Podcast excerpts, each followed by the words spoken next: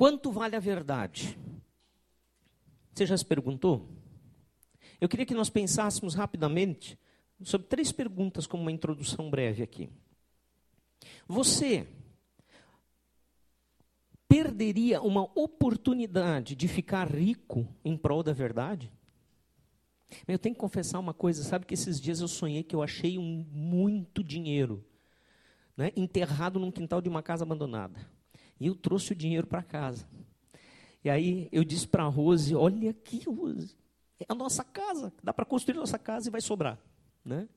E ela disse, nossa, mas onde tu achou? Não, ali na rua, aquele lugar ali, estava enterrado, tinha umas notas fora, eu comecei a cavar e começou a aparecer tudo aquilo, né? Ali com a mão mesmo. E ela disse, bah, mas então nós temos que ver lá se não é do pessoal da casa. Disse, ah, não. Mas está abandonada. Mas vamos ver atrás, quem estava antes. Não, para, para. Não. E daí, no sonho, eu me peguei nessa luta de, ah, deve, não deve, mas está ah, fechado, isso já era. Deixa assim, eu achei. Né? E aí? Esse foi meu sonho. E se você tivesse uma oportunidade em prol da verdade, de ficar rico, a custas de mentir? Você deixaria de escapar uma excelente oportunidade de emprego para defender a verdade? E aí? O que, que você pensa sobre isso? Não precisa me responder, quero que você reflita no coração. Ou ainda, será que nós teríamos coragem de sacrificar um relacionamento ou uma amizade muito profunda por causa da verdade? São perguntas difíceis, eu sei. São perguntas que, quando nós paramos para refletir ou nos imaginamos na situação, assim, rapidinho é fácil de dizer, né? A verdade, sempre, né?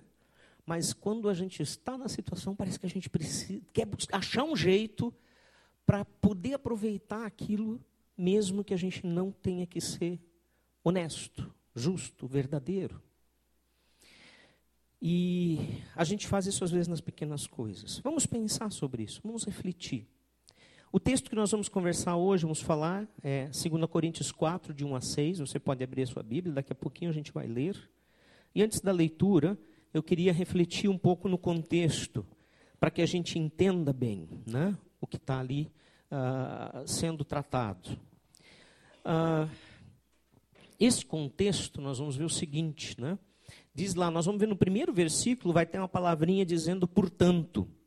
Versículo 1 né, do nosso texto. Portanto. E essa palavrinha é uma conjunção conclusiva que vai ligar o texto que nós vamos falar ao contexto anterior. Então é importante que a gente entenda ele. E nesse contexto anterior, Paulo é, ele estava comparando o propósito do ministério das duas alianças, da velha aliança e da nova aliança em Jesus Cristo. A antiga aliança, que foi firmada através da lei, tinha o propósito de mostrar e indicar o pecado. Então, ela também tinha o propósito de mostrar que nós não éramos capazes, por causa do pecado, de nos justificarmos sozinhos. Que faltava algo mais. Porque ninguém conseguiria ser perfeito 100%, o tempo todo. E a segunda aliança, a nova aliança, ela foi feita em Jesus Cristo. Né? Então a primeira foi feita na lei, tem ali as tábuas de pedras, chamavam na Bíblia de tábuas, né? Ah, da lei mesmo, que eram pedras, ah, com os dez mandamentos. E depois tem todo o desdobramento disso no Pentateuco, na Torá, e depois temos ali também a confirmação disso da segunda através dos cravos e da coroa de espinhos, lembrando da obra de Jesus. E os dois versículos que falam a respeito disso no nosso contexto anterior. Voltando um pouquinho, alguns versículos. Né? Então, na verdade, esse contexto maior fornece uh, a base para aquilo que nós queremos conversar hoje. E por isso gostaria que você entendesse. Né, e que Paulo está falando ali para a igreja de Corinto. Então, agora sim queremos ler o texto. Se você já abriu a sua Bíblia, 2 Coríntios 4, de 1 a 6. Esse é o texto, então, que nós vamos ler, e estudar. E olhando para o primeiro versículo de novo, seguindo depois deste portanto, que faz a ligação com o nosso contexto maior, ele diz então: Visto que temos este ministério, pela misericórdia que nos foi dada, não desanimamos. A nova aliança no sangue de Jesus é não apenas a razão da nossa salvação, a razão da nossa eternidade, mas ela vai além. É na nova aliança que nós somos chamados também para fazermos parte desse ministério de reconciliação. Para fazermos parte desta obra que Jesus fez na nossa vida, que depois, no nos últimos versículos que a gente leu, é, que o Sandro leu, é, ele vai dizer: esta luz que brilhou em nossos corações, para a glória de Deus, agora nós vamos passar para vocês. Não é mérito nosso, não é porque nós somos merecedores. Então, fazer parte dessa obra fantástica é motivo de alegria. Por isso, não desanimamos, ele fala no, versículo, no, no primeiro versículo, na última parte. Eu gostei muito dessa imagem, porque quando nós falamos em retiro de casais, por exemplo, a gente vai às vezes ver nas imagens duas alianças entrelaçadas, com um coraçãozinho, que não sei mais o quê. Mas sabe, a nossa aliança com Deus é assim mesmo. A aliança de ouro é a que nós usamos porque nós não precisamos pagar. Foi Cristo que pagou. Mas a coroa de espinhos, essa sim, feriu o Filho de Deus, perfeito, sem pecado, sem mancha, para que o sacrifício dele pagasse a nossa culpa. Mas, Giovanni, por que essa história? Isso parece coisa de filme macabro, né? filme de, de, de, bruxaria, de feitiçaria, tem que ter sangue sempre junto, sangue de um inocente. Sim, porque quando Deus pediu, ordenou que não fosse comido do fruto do conhecimento do bem e do mal, e que comer deste fruto nos levaria à separação pela morte eterna, a separação de Deus para sempre, ele disse: e quando ele diz, acontece. Ele não pode mentir, porque ele é perfeito, porque ele é Deus. E quando nós, seres humanos, agimos dessa forma, opa, Giovanni, nós não. Foi Adão e Eva, não me mete nessa história. Querido, querida, nós dois, você e eu, continuamos fazendo isso dia a dia. Nós continuamos escolhendo pelo fruto proibido. Nós continuamos escolhendo por aquilo que não é a vontade de Deus. E você sabe muito bem disso. Cada um de nós sabe. E é por isso que Jesus teve que morrer por todos nós. Porque ele, justo que fez perfeitamente toda a vontade de Deus, sendo o próprio Deus, e aí vem o tremendo, o fantástico, o maravilhoso dessa história. O próprio Deus que disse: se comer, morre, ou seja, se pecar, tem uma, um preço a ser pago, de repente ele vem e paga a nossa culpa, na pessoa do seu filho. Aí nós podemos começar a entender melhor o que é um Deus Pai. E você, quando já é pai e mãe, vai poder entender, porque quando nós somos pai e mãe, nós temos uma pequena noção do que significa nos sacrificar pelos nossos filhos. E às vezes a gente sabe que eles merecem, que tinha que levar, mas a gente vai lá e tenta ajudar de alguma maneira. E não poucas vezes sofre o dano por eles, no lugar deles. Esse é o amor de Deus por nós. Isso é, isto é a nova aliança. E por causa desta nova aliança, nós somos chamados, então, a fazer parte de um programa de salvação mundial. Onde você, com a sua vida, e eu, com a minha vida, e com as minhas palavras, através da verdade de Cristo, podemos anunciar a salvação. Isto é tremendo. E Paulo diz: olha, isso é o que me motiva. Por isso não desanimo. Nós, a minha equipe, não desanima. Nós não desanimamos porque ele tinha essa equipe. É fantástico, podemos ver isso. Em outras palavras, ele está dizendo: nós precisamos mostrar esta luz que brilhou dentro de nós. E este é o meu ministério para com vocês, ele diz, Paulo diz para os coríntios. E esse é um recado para nós hoje. A primeira partezinha do versículo 2 diz assim: Antes, ao invés de, né, não desanimamos, termina o primeiro versículo. Antes, renunciamos os procedimentos secretos e vergonhosos. Até aqui, no versículo 2. Queridos, aquilo que é secreto, aquilo que é oculto, tem razão vergonhosa de ser. Por isso que é secreto e oculto. Porque se não fosse, seria feito às claras. Bom, nós temos ouvido algumas histórias, né? Do, do, do nosso Senado, por exemplo, onde foi chamado, né? A calada, a calada da noite né, as escuras, uh, pessoas para votar em leis que eram contra a vontade de Deus, para votar em leis que eram ah, desfavoráveis para o povo, inclusive. Né? Por que não foi votado durante o dia? Por que não foi feito em sessão plena? E graças a Deus, uma destas leis que foi tentada votar foi a PL 122, algum tempo atrás falamos bastante sobre ela, que inclusive dava ares de legalidade à pedofilia. Sim, por incrível que pareça, é só ler o texto, você vai entender isso. Nós fizemos isso aquela vez aqui, eu li o texto.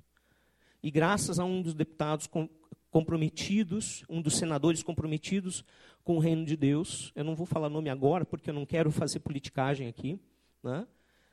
ele conseguiu mobilizar o restante para que esta lei não fosse, não tivesse vitória na calada da noite. E nós? Quantas vezes nós fazemos coisas na calada da noite? Paulo está dizendo, ou na calada do nosso coração, no escondido do mundo interior. Essa é a nossa natureza, queridos.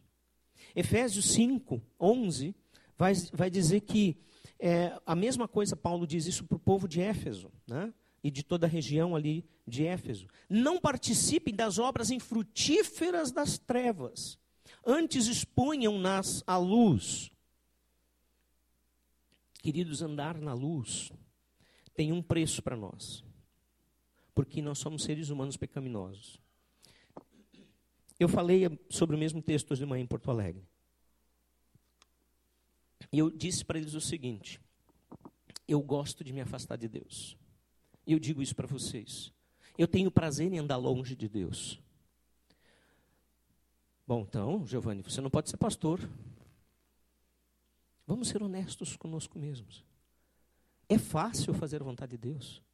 É fácil não pagar impostos e ter, ouvir Jesus dizendo: dá a César o que é de César, deixa que ele vai pagar, ele vai prestar contas depois das injustiças. No mundo que nós vivemos hoje é fácil? Não, não é fácil. É uma decisão diária, pelo certo, pelo que Jesus orientou. É fácil a gente não se deixar levar, quando é jovem, pelos nossos impulsos sexuais e viver de uma forma depravada? Não, não é fácil. Todos nós aqui um dia já fomos jovens. Ou alguém nasceu velho? Não. Faz um esforcinho que você vai lembrar. Mas lembrar que era difícil. E não é só coisa dos jovens, não. Porque as tentações jovens, eu já disse isso em outro momento, elas mudam de cara na área da sexualidade. Porque alguns, né, dentre eles eu pensava assim, ah, quando eu casar não vai mais ter tentação sexual, porque eu vou ter minha mulher, né? E com a mulher é tudo tranquilo.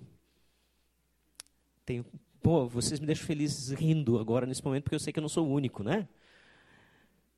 É isso mesmo, muda de cara. Nós somos pecadores por natureza. E nós temos a tendência natural de nos desviar de Deus. E eu não estou falando de termos que nos converter todos os dias de novo. Não é isso. A conversão é uma só, a entrega de vida a Jesus é uma só, mas a decisão de andar na luz é diária. A decisão de dizer não às vontades da nossa carne é diária. A, a, a decisão de escolher fazer o que é correto para Deus, diante de Deus, é diária. E cada vez que a gente escolhe não fazer o que é correto, e mesmo que você não saiba muito da Bíblia, Deus colocou um dispositivo em você que ajuda você a saber quando está certo e que é errado. Sabe como é que é o nome desse dispositivo? Como é que é? Não, não. É outra coisa. A consciência. Todos nós, por mais que a gente seja incrédulo, sim, o Espírito Santo é o que aciona a consciência. Isso é verdade. Mas a consciência vai dizer: Isso aqui não está certo. Ah, mas que se dane. Ali você está mostrando que você não gosta de andar com Deus. Ali eu estou mostrando que eu não gosto de andar com Deus. E é uma escolha diária. Sim, eu não quero fazer isso. Eu queria fazer diferente, mas não é certo. Eu quero andar na luz. E eu não estou me referindo àqueles crimes terríveis, adultério, traições, a todo tipo de depravação inimaginável. Eu estou me referindo a qualquer decisão, escolha errada que nós fazemos. É isso que a Bíblia fala. Isso que é pecado, que é não fazer o que é correto. Mas nós não vamos conseguir fazer tudo o que é correto. Por isso nós precisamos Vamos voltar aqui? Daquela aliança ali. Nós precisamos, na nossa vida, a coroa de espinhos que Jesus usou. Nós precisamos do sangue derramado na cruz. A segunda parte do versículo 2 diz assim: Paulo continua. Né? Primeiro ele diz, primeira parte, ele falou: Antes renunciamos, não desanimamos, final do versículo 1, antes renunciamos os procedimentos secretos e vergonhosos, as obras das trevas. Ele continua dizendo: Não usamos de engano nem torcemos a palavra de Deus. Queridos, a grande maioria das seitas e religiões não cristãs, desde os tempos mais antigos, elas não negam as Escrituras. Elas não dizem que a Bíblia é um engano total. Quem diz isso são os ateus. As religiões em geral, mesmo que não tenham a Bíblia como base, elas não negam ela. O que, que elas fazem é distorcer a Bíblia. E isso é muito mais grave. Eu vou dar três exemplos aqui. Os saduceus era um grupo religioso da época de Jesus, um pequeno grupo, mas poderoso, eles tinham muita influência né, entre os judeus. Eles faziam parte desse grupo dos sacerdotes e das pessoas ricas de influência em Jerusalém. E os saduceus, eles baseavam os seus ensinamentos principalmente é, ah, no Pentateuco. E sabe o que é o Pentateuco? Gênesis, Êxodo, Levítico, Números e Deuteronômio. Por isso, Penta. Pentateuco. Os cinco primeiros livros da Bíblia. Então, eles não negavam a Bíblia. Eles usavam os cinco primeiros livros da Bíblia. Mas eles negavam a ressurreição, eles negavam o juízo final, não acreditavam, e também não acreditavam nem na existência de anjos e espíritos. Bom, de repente você chega à conclusão agora que, bah, então eu sou saduceu, também não creio nessas coisas. Tá, você pode ser. Mas a Bíblia ensina isso. Então você pode até dizer, eu penso como que nem eles. Então você está rejeitando a Bíblia. O problema é eles usarem a Bíblia e torcer e mostrar que a Bíblia não mostra isso. Outro grupo, esse a gente conhece, já é da atualidade, é o grupo das Testemunhas de Jeová. As Testemunhas de Jeová usam todos os livros da Bíblia. Só que eles têm a tradução do Novo Mundo, é a tradução que eles mesmos produzem. E nessa tradução do Novo Mundo, você pode olhar, eu já fiz isso, né? todos os textos que falam tanto no Antigo Testamento a respeito das profecias, que há muitas delas a respeito de Jesus, da divindade de, de Jesus, dele ser 100% Deus, 100% homem, que ele viria assim, né? Como no Novo Testamento, todos esses textos, eles torceram o texto de uma forma que agride o texto original, hebraico, Antigo Testamento e grego no Novo, para falar que Jesus é simples, foi simplesmente um bom homem, um profeta como todos os outros, como Moisés, como Jeremias, Isaías, Neemias, esses homens de Deus, Samuel, né, que estão na Bíblia, que são homens como você e eu, né, mulheres também temos várias ali uh, importantes, e que Jesus é um destes. Simplesmente foi um homem que nasceu, viveu, viveu uma vida ótima, morreu. Que, aliás, o sacrifício dele na cruz é muito, muito bacana, o que ele fez, que ele ensinou, mas ele não é Deus para testemunho de Jeová. Na década de 90, eles tiveram que responder um processo nos Estados Unidos por deliberadamente traduzirem textos originais antigos, hebraico e grego, de forma errada. Então, este é o grande problema. E aí nós podemos dizer outros. eu falei de três exemplos, que vou falar ainda do Espiritismo. Gente, os espíritas, você, a maioria de vocês sabem que a minha irmã foi 20 anos espírita, em médium de mesa, antes da sua conversão a Jesus, e cada espírita como ela falou aqui no testemunho dela, tem a única intenção de fazer o bem, de ser usado para ajudar as pessoas, inclusive pessoas que já partiram. A intenção delas é nobre. Não há nada de errado com a intenção. O problema é, de novo, o Espiritismo usa a palavra de Deus de forma a enganar as pessoas, mostrando coisas que a Bíblia não mostra, tirando outras que a Bíblia fala para que as pessoas creiam na mentira da reencarnação.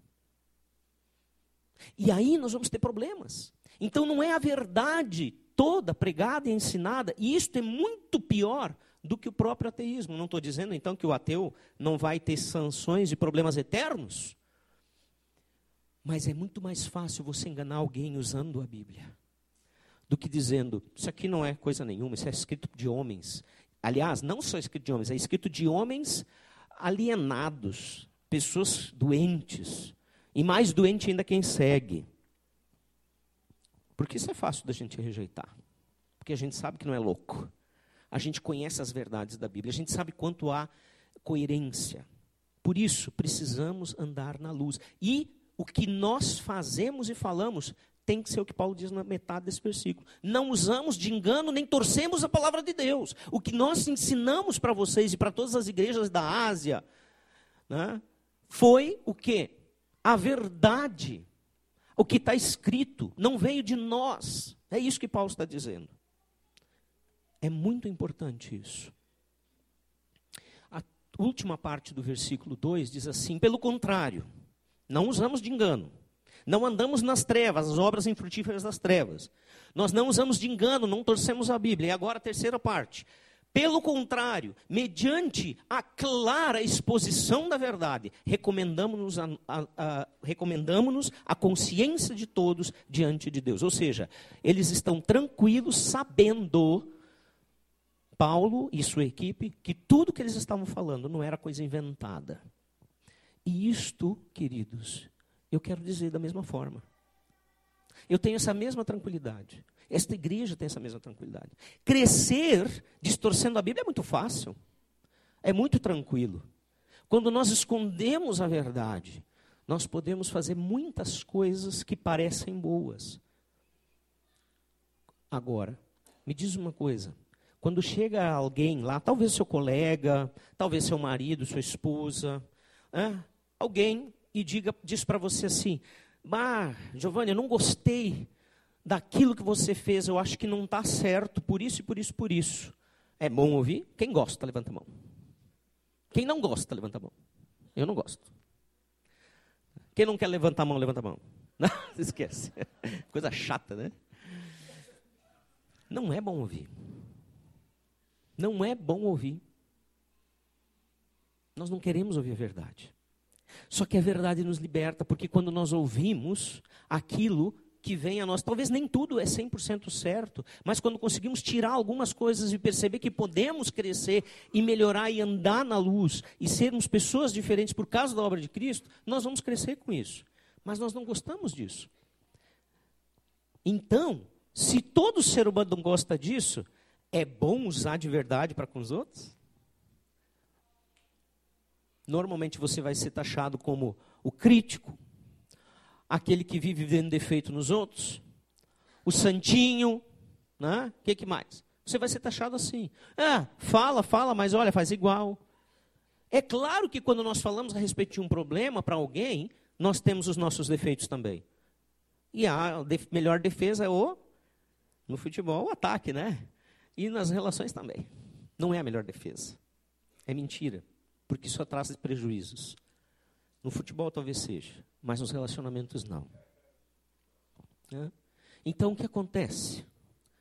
Nós temos que entender que realmente nos dá medo falar para alguém da verdade de Deus, dizendo para ela o seguinte: olha, meu irmão, olha, meu amigo, se não é irmão na fé ainda. Né? Isso que você me disse que está fazendo com relação aos seus impostos está errado. Mas Giovanni, tu está louco? Olha só que roubam, dá mais dinheiro para eles roubar mas está errado. Olha aqui, vem comigo, vamos olhar. Eles vão prestar contas disso.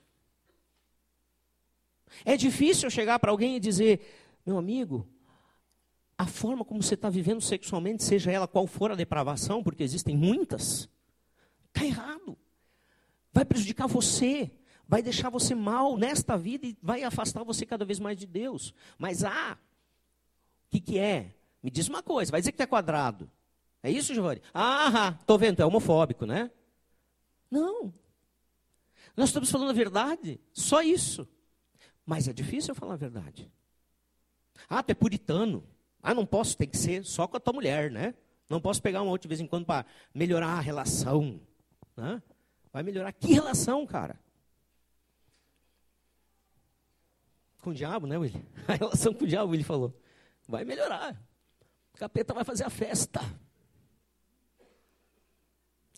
Mas é difícil falar. Mas sabe, quando nós amamos as pessoas, nós falamos para elas coisas que nós queremos que elas não sofram, aquilo que a gente está vendo e que está levando ela para longe de Deus. E é isso que Paulo está dizendo aqui. Quando nós expomos a palavra, através da nossa vida, através das nossas próprias palavras, quando nós falamos dos princípios eternos de Deus, nós temos que ser corajosos, porque não é fácil. E muitas vezes nós vamos ter medo de perder, perder talvez uh, o carinho de um, de um, querido nosso, seja um familiar, um marido, um, uma esposa. Nós temos medo de perder a amizade, de perder o contato, porque se não gostar, como é que vai ser? Não vai mais querer viver. Né? E por causa do medo da gente perder, a gente deixa as pessoas se perderem. Esse é o grande perigo. Pense na tua vida. Pergunte para Deus, Ele vai responder. Como é que está a tua história nesse sentido? Então eu tenho realmente me perguntado nos últimos tempos e me preocupado que tipo de evangelho nós ensinamos. Porque o evangelho que Jesus ensinou é um evangelho que tem custo. Não para minha salvação. Eu não tenho que pagar a salvação, mas para andar na salvação. É um caminho. O caminho, Mateus capítulo 13 diz, é estreito, é difícil mesmo. O fácil convida para a perdição. Por que, que é fácil? Porque a nossa natureza pecaminosa gosta do bom, do que não é o correto. Esse é o problema. Difícil é escolher fazer o correto. Porque a nossa natureza não gosta de fazer o correto. Então não é só Adão e Eva. Nós temos culpa disso. Eu pergunto se Jesus voltasse hoje, porque esta mesma palavra deixa claro que Jesus voltará e por, colocará um ponto final na história do mal. E que estará com ele aquele que se entregou para ele, para que ele seja Senhor. E se Jesus voltasse hoje, nós estaríamos com a consciência tranquila de que nós falamos toda a verdade, toda a doutrina de Deus para os nossos amigos com quem nós temos relações uh, próximas, para os nossos familiares, quem sabe para um parente, um cônjuge nosso. Talvez só vocês tenham a salvação. A história é essa, só um ter salvação. A salvação é de pé para todos. A Bíblia deixa bem claro. Mas todos precisam receber. Semana passada o Erdo falou né, que a obra de Cristo foi suficiente. Não precisa fazer mais nada. Mas que ela se torna eficiente na minha e na tua vida quando nós recebemos ela. Dizemos, sim, eu creio nisso. Eu creio e quero isso para a minha vida. Essa é a questão. Então, quando nós falamos da ressurreição e da nova vida em Jesus, não esquecemos de lembrar que ainda existe uma cruz a ser carregada até o dia de, de Cristo, quando Cristo voltar. Não devemos esquecer. Nós devemos estar ligados nisso. Efésios 4,15 vai deixar isso claro, né? Nós devemos seguir a verdade em amor, em tudo, Paulo diz. Seguir a verdade em amor. Então, quem ama, fala a verdade. Se preocupa que o outro ande na verdade. Tenha luz. Hebreus, capítulo 12, versículos 6 a 7. Nós não vamos ler, você pode ler depois, pode anotar. quiser ler agora, pode. Fala lá de como Deus age com os seus filhos a quem ama. E ele diz no texto que Deus age como o pai que ama seus filhos e por isso corrige e repreende eles com a vara, para que dê gente boa, dê gente que presta. E que Deus faz assim com cada um de nós. Que as lutas, as dificuldades, as, as coisas que nós temos que abrir mão, que nós temos que rejeitar os nossos próprios desejos, são para o nosso bem. E que quando nós erramos e fazemos coisas erradas, vão, vão haver consequências, que também são para o nosso bem para que a gente aprenda e cresça, mude e ande no caminho da vida, na luz de Cristo. Lucas 9, 23 diz assim: Jesus dizia a todos: Se alguém quiser acompanhar-me, negue-se a si mesmo, tome diariamente a sua cruz e siga-me. O que é negar a, a, a si mesmo? Negar a si mesmo é justamente escolher pelo correto, mesmo que o meu coração pecaminoso quer o errado. É isso a negar-se. Não, bah, estou louco para fazer tal coisa, mas eu não devo. Não é bom. Eu estou louco para mentir nessa situação, mas a mentira tem perna curta e consequências graves, sempre. Tomar sobre si a sua cruz significa fazer aquilo que Jesus fez, viver aquilo que Jesus ensinou, fazer parte da, daquilo que Jesus quer fazer na vida das outras pessoas e na própria vida. Ah, Giovanni, mas a cruz ela não é bonita. A cruz ela lembra sofrimento e morte. É isso mesmo. Sofrimento e morte que nós temos que também enfrentar para que a gente possa vencer as lutas dessa vida. Gálatas 2:20 diz assim: Fui crucificado com Cristo, assim já não sou eu quem vive, mas Cristo vive em mim. A vida que agora vivo no corpo, vivo-a pela fé no Filho de Deus, que me amou e se entregou por mim. Se essa história da, da crucificação parece um conto de, sei lá, louco, parece mesmo, né? Quando eu penso que nós não merecemos, é loucura. A história da cruz é loucura. Quando é que foi que a gente fez esse negócio aqui? Foi esse ano ou foi ano passado? Ano passado, né? Até ano passado não tinha um, nada de cruz aqui dentro. Sabe por quê? Um dos motivos que as alianças bíblicas não botam cruz dentro do prédio porque a gente não quer escandalizar. Não quer dizer que nós somos religiosos. Mas sabe, isso é bom, porque a religião não leva ninguém para lugar nenhum. A religião em si é má. Nós temos que olhar o que Deus fez. A aliança não salva ninguém. Você pensa que vindo aqui você vai ser salvo? Ih, meu irmão, está ferrado. Mas a cruz, ela é a, a, marca que nos lembra o que Jesus fez. Não é a, o fato da cruz ser, a, vai trazer alguns fluidos aqui dentro. Não. Traz luz quando liga, né? Mas não, não foi ligado aqui. Não deu certo. Mas ela é o símbolo que nos lembra do que Jesus fez por nós.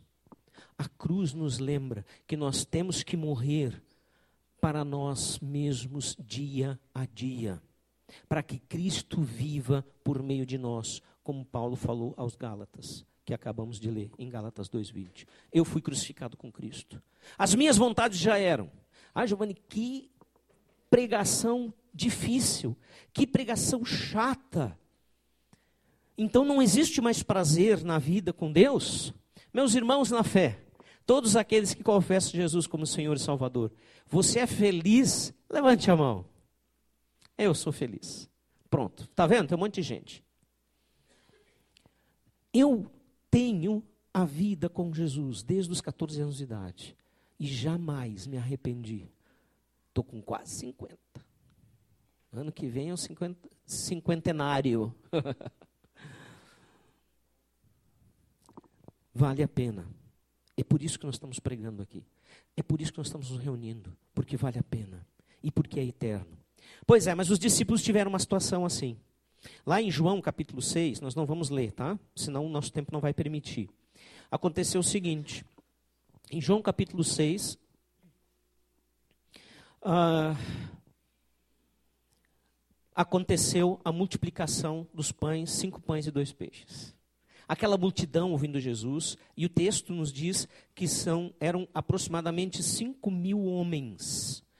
Lembrando o seguinte: isto é dado histórico, tá? Naquela época, sempre quando havia contagem, a contagem era feita somente de homens acima de 20 anos de idade. Quer dizer, se tu tivesse 19 anos para baixo ou fosse mulher, não era gente, não contava. Né? Isso não é porque a Bíblia dizia que tinha que ser assim. Isso era cultura. E a Bíblia e Deus não concorda com essa cultura. Né? Mas não vou pregar sobre isso agora, senão a gente vai sair daqui amanhã de manhã. Então, cinco mil homens. Os caras ouvindo Jesus, Jesus ensinando eles. Eles maravilhados, Jesus fazendo curas. Multiplicando o pão quando já estava tarde, não tinham mais onde conseguir alimento. Os discípulos de Jesus não tem como conseguir, mas traz o que o pessoal tem. Mas Jesus, E aí, tá, levam para Jesus, ó, a gente conseguiu reunir cinco pães e dois peixes. Então, deem a eles o que comer. E aí ele se olha e diz, mas Jesus, ele diz, vai dar de comer, rapaz, só me escuta. E eles recolheram 12 cestos cheios de sobras no final. Como foi isso? Alquimia? Não, milagre, gente. Nós cremos no Deus sobrenatural. O Deus que criou o ser humano de uma forma perfeita, que depois estragou tudo, é um Deus que pode fazer qualquer coisa. E, aquela, e agora imagina aquela gente vendo isso acontecer e comendo deste pão e desses peixes e ficando fartos. Ficaram maravilhados. E Jesus disse: Bom, está na hora de ir para casa, vão para casa, e eu também vou. E os discípulos se mandem. Eles estavam às margens do mar da Galileia, lago de Genezaré, nome antigo do, do lago. É, era chamado Mar da Galileia, mas era um lago de água doce, muito grande. Né? E eles então, Jesus disse para eles: ó, vão até Cafarnaum, naveguem para Cafarnaum. E não entrou com eles no barco. E eles foram. Já era noite, começava a anoitecer, e durante a noite começou a dar um temporal. É, é, diferente da história que Jesus estava no barco com eles, né, e acalmou o mar, disse, cala-te vento, e a tempestade se calou. Né? É, é, outro momento, porque Jesus não estava com eles dentro do barco. Mas houve uma tempestade de novo. Porque, aliás, ali é muito comum acontecer por causa da depressão geográfica que existe ali.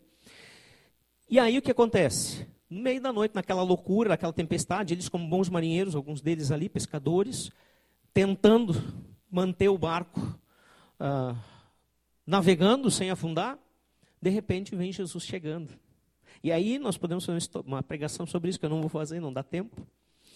E ele então tem um encontro com Pedro, Pedro caminha sobre as águas, afunda, depois levanta ele de novo. Enfim, chegam um outro lago, é outro dia, e agora já é dia e Jesus está ensinando na sinagoga, lugar onde judeus ensinavam, o templo dos judeus, estava ensinando na sinagoga em Cafarnaum. E lá, alguns destes que estavam com Jesus no dia anterior, que estavam procurando ele, ansiosamente para achar ele, para seguir ele, encontraram ele e disseram, no versículo 25 de João 6, quando encontraram do outro lado do mar, perguntaram-lhe, mestre, quando chegaste aqui? Oh, oi Jesus, quando é que você veio? a gente estava te procurando. Vocês sabem que Jesus sempre foi muito querido muito amoroso e simpático, e ele responde dizendo: A verdade é que vocês estão me procurando porque vocês comeram do pão e do peixe. Vocês estão aqui só porque vocês querem mais milagre, mais comida. Oh. É o mesmo Jesus que a gente conhece? Está lá no texto, pode olhar, versículo 26. Jesus está dizendo: Olha, vocês precisam mais do que aquilo. E aí ele vai decorrer nos próximos versículos, falando de que eles precisavam comer a carne dele. Que coisa mais louca, que discurso duro. Quem é esse cara? É Jesus mesmo, de ontem, que estava fazendo tanta coisa boa por nós? Agora, na verdade, essa coisa de procurar Jesus para as necessidades, não tem algum ar de semelhança com alguma coisa que a gente conhece? Não é isso que está em voga hoje em dia nas teleigrejas e outras por aí, dizendo que Jesus vai resolver todos os seus problemas. Vem para cá que você vai ganhar casa nova, carro na garagem, né? E quem só ganha são os pastores. Né? Aí eles vão dizer, mas por que não, não funcionou para Foi, faltou tua fé. Não tem nada diferente disso. Jesus condenou isso. Ele está dizendo, vocês têm que ter um relacionamento comigo. Não querer as coisas que eu tenho para dar. Ele tem para dar, sim. Mas é ter um relacionamento com Ele. E olha, quando ele diz, ele diz o seguinte para eles, no versículo 51. Veja, tinha acontecido a multiplicação do pão. Eles foram procurar eles, Jesus. E aí ele diz para eles: Ó, oh, vocês estão aqui não por causa de mim, vocês estão aqui porque vocês têm que comer quando estão perto de mim. Eu encheram a barriga ontem. O texto diz bem assim: vocês se fartaram. E aí ele vai dizer o seguinte: Eu sou o pão vivo que, da, que desceu do céu. Se alguém comer deste pão, viverá para sempre. Este pão é a minha carne, que eu darei pela vida do mundo. Então os judeus começaram a discutir exaltadamente entre si: como pode esse homem nos oferecer a sua carne para que comamos? Jesus lhes disse: Eu lhes digo a verdade. Nós estamos falando sobre a verdade e o custo da verdade. Eu lhes digo a verdade: se você não comer a carne do filho do homem e não beber o seu sangue, não terão vida em si mesmos. Todo que comer a minha carne e beber o meu sangue tem a vida eterna, e eu ressuscitarei no último dia, no dia do juízo final, no dia da ressurreição. Pois a minha carne, continua ele, versículo 55, é a verdadeira comida, e o meu sangue é a verdadeira bebida. Todo que come a minha carne e bebe o meu sangue, permanece em mim e eu nele. Agora, para completar, nós tínhamos que ter uma luz vermelha, desligar aqui, deixar tudo em vermelho, o pessoal que passava na frente dizer, pronto. É macumba. Com um texto desses, e mais um clima desses, qualquer um que passa na frente vai dizer, é macumba. Porque parece. Esse negócio de rito, de pacto, então, né? Pior que tem umas células fazendo pacto essa semana que passou aí, né? Um pacto santo. Isso é, esse, esse negócio é do mal. Essa igreja aí deve ser igreja de Satanás. Foi Jesus que falou isso. Nós temos que entender que isso aqui é figurado. Sabe a, aquela coisinha que a gente come de vez em quando e bebe a Santa Ceia? Os elementos da ceia, o pão que representa, e aí Jesus institui isso antes da crucificação. O pão que representa o corpo de Jesus. O, o, o vinho ou o suco que a gente usa, fruto do, do, da, da videira, representa o sangue de Jesus. E Jesus diz: sempre que vocês estiverem reunidos, faço isso para lembrarem do que eu fiz por vocês. Para lembrarem até do que eu disse para vocês naquele dia lá na praia, lá na, em Cafarnaum. Eu já fiz essa pergunta para vocês. Para onde que vai o pão e o suquinho que a gente toma na ceia? Para onde? no momento exato, não no dia seguinte, gente, por favor. No momento exato vai para onde? Para o estômago. Nós tínhamos um teatrinho no Nova Estrada que a gente, eu fazia o personagem do encrenquinha, né? É, tá, eu sei que tem gente dizendo, é, tem, faz sentido, né? E o encrenquinha era um boneco chato, encrenqueiro, né? E ele tinha algumas falhas de fala, e uma delas é que né, daí tinha a avó Matilde, que dizia, olha, você tem que aceitar Jesus dentro do seu coração. E ele dizia, onde? Dentro? Não, essa era a voz dele que ele fazia, né? Dentro do coração. Aí a criançada morria quando dizia drento, né? É assim, entra no nosso interior. O que Jesus está dizendo para eles em Cafarnaum e que nos diz na ceia é que se você não permitir que eu viva através da sua vida, que eu esteja dentro de você, você não tem parte comigo, você não tem salvação. É isso que Jesus está dizendo. Essa é a verdade do Evangelho. A salvação que vai te garantir a vida eterna e uma nova vida aqui, que vai te transformar naquelas coisas que você acha eu jamais vou conseguir deixar tal pecado, tal situação eu, eu preciso então acabar assumindo essa situação porque ela é muito difícil. Mas Jesus vai te ajudar se você permitir que Jesus entre na sua vida. E é isso que Jesus falou para aquelas pessoas. Mas Jesus nunca arrastou ninguém consigo. Ele convidava. E ainda te convida hoje. Ele não te obriga, ele não obrigou aquelas pessoas em Cafarnaum. Aquele pessoal começou a dizer: bah, esse discurso é muito duro. Hoje, Jesus, isso aí não dá para aguentar. E diz o texto que muitos deles saíram e deixaram Jesus e não o seguiram mais. Muitos dos seus discípulos, inclusive. E aí ele perguntou para os discípulos, os doze, os mais próximos, depois que aquela turma debandou, quando eles viram que não era só chegar e comer e beber, que tinha mais no Evangelho, que era viver o reino de Deus. Ele olhou para os discípulos e disse: E vocês? Vão me abandonar também? Leia João capítulo 6. Se tudo isso que eu falei agora vai estar tudo lá nessa ordem. Ele não chegou e disse, por favor, ó, vocês fiquem comigo, tá? Bah, um monte de gente se foi. Fica aqui comigo. Ele disse, não, pensa bem. É a hora. Querem ir? Vão. Eu tenho o pão da vida para oferecer para vocês. Mas eu não estou brigando. Você tem que escolher. Eu tenho a vida eterna para te dar. Mas eu não estou mandando ninguém para o inferno, até porque o meu pai criou o inferno para o diabo e seus anjos. Isso não está no texto que nós estamos lendo. Essa é uma verdade bíblica que você pode encontrar na Bíblia. O inferno existe e foi criado para o diabo e os anjos do diabo, os demônios. Não para os homens. Para os homens foi criado vida e vida eterna.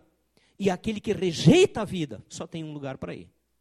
Essa é toda a verdade do Evangelho. E aqui nós queremos concluir. E eu quero convidar você nessa noite. Você não está aqui por acaso. Você não veio aqui por causa de uma, sei lá, programação diferente. Ah, não tinha o que fazer. Ah, alguém me convidou, então eu fui. Afinal de contas, não tem nada bom na TV para ver. Brasil não foi campeão, né? Você veio aqui porque Deus tem um propósito com a tua vida. Ele está falando contigo como ele falou com Samuel.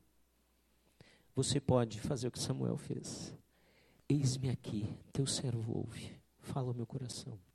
Ou você pode simplesmente fazer de conta que não é contigo. Isto é pessoal. E por isso eu quero te convidar. Nós vamos orar e vamos fazer essa entrega. Porque a Bíblia, mesmo o apóstolo Paulo diz em Romanos 10, 9 e 10, que se nós confessarmos a Jesus como nosso Senhor com a nossa boca e crermos que Ele restou dos mortos, que Ele é realmente Deus, nós teremos a salvação. Se nós nos sujeitarmos a Ele como Senhor, e Senhor significa dono, especialmente no contexto daquela época. A palavra Senhor ali no grego é simplesmente dono de escravo. Servo é escravo. Sermos escravos de Deus e permitir que Ele mande em nós. Mas Ele é um servo bom.